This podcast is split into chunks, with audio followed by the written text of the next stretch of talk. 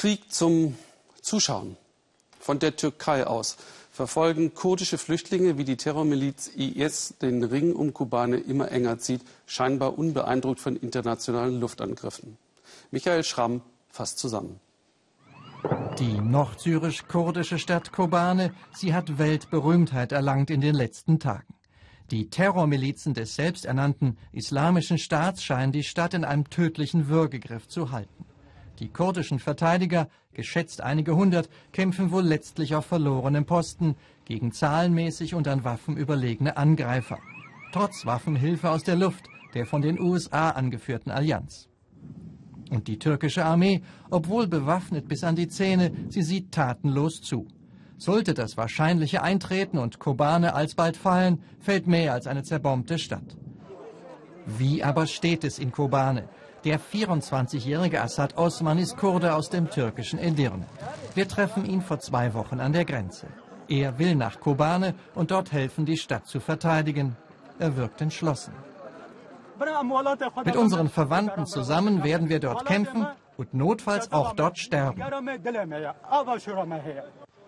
Zwei Wochen später, wir treffen ihn wieder.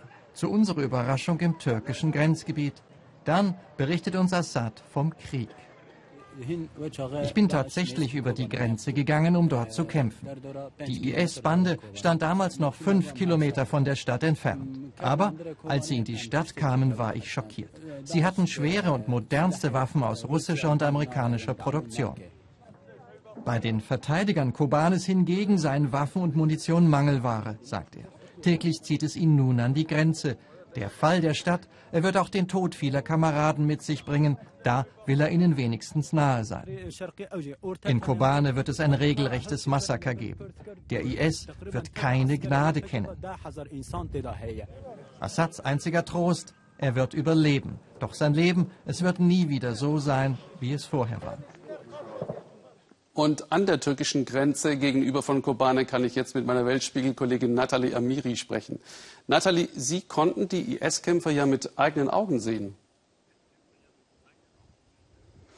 Ja, genau. Wir konnten heute im Laufe des Tages beobachten, wie nahe inzwischen die IS-Kämpfer an die Westküste, an die Westgrenze der Stadt Kobane kommen konnten. Wir stehen jetzt direkt 500 Meter weit entfernt von dieser Westgrenze. Wir konnten sehen, wie nah die IS-Kämpfer auch an die türkische Grenze kommen konnten. Es waren nur noch 100 Meter und wie sie auch Nachschub bekommen haben. Es geht, es ist gerade, befinden sie sich in dem Kampf um die Westgrenze. Wenn diese Westgrenze, und da ist auch darin der Grenzübergang Müşit Pinar beinhaltet, wenn diese Westgrenze fallen sollte und in die Hände des IS gelangen sollte, dann wäre die Stadt umzingelt und die Zivilisten vor Ort, die es nach wie vor gibt, laut unseren Angaben, wären verloren. Nathalie, wir haben das in den Bildern gesehen, das ist ja so unglaublich nah. Das muss für die Flüchtlinge auf der anderen Seite ja kaum auszuhalten sein.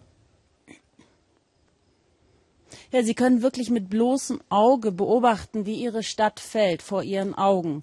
Und man muss dazu sagen, dass sehr viele Kurden, die von Kobane hier rübergekommen sind, auf dieser Seite Familienangehörige haben. Und die schließen sich jetzt alle zusammen und die werden immer saurer und vor allen Dingen aggressiver und der Druck wächst auch auf die Regierung. Man konnte ja schon sehen, im Laufe der Woche haben sich die Ausschreitungen auf den Straßen vermehrt. Inzwischen steht überall Militär auf den Straßen.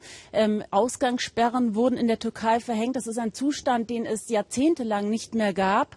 Und man sieht auch, wie sensibel und wie nervös die Regierung jetzt auf ausländische Berichterstattung reagiert, nachdem wir jetzt erfahren haben, dass seit 24 Stunden auch drei Fotojournalisten, deutsche Fotojournalisten in Diyarbakir im Gefängnis sitzen und der Spionage bezichtigt werden.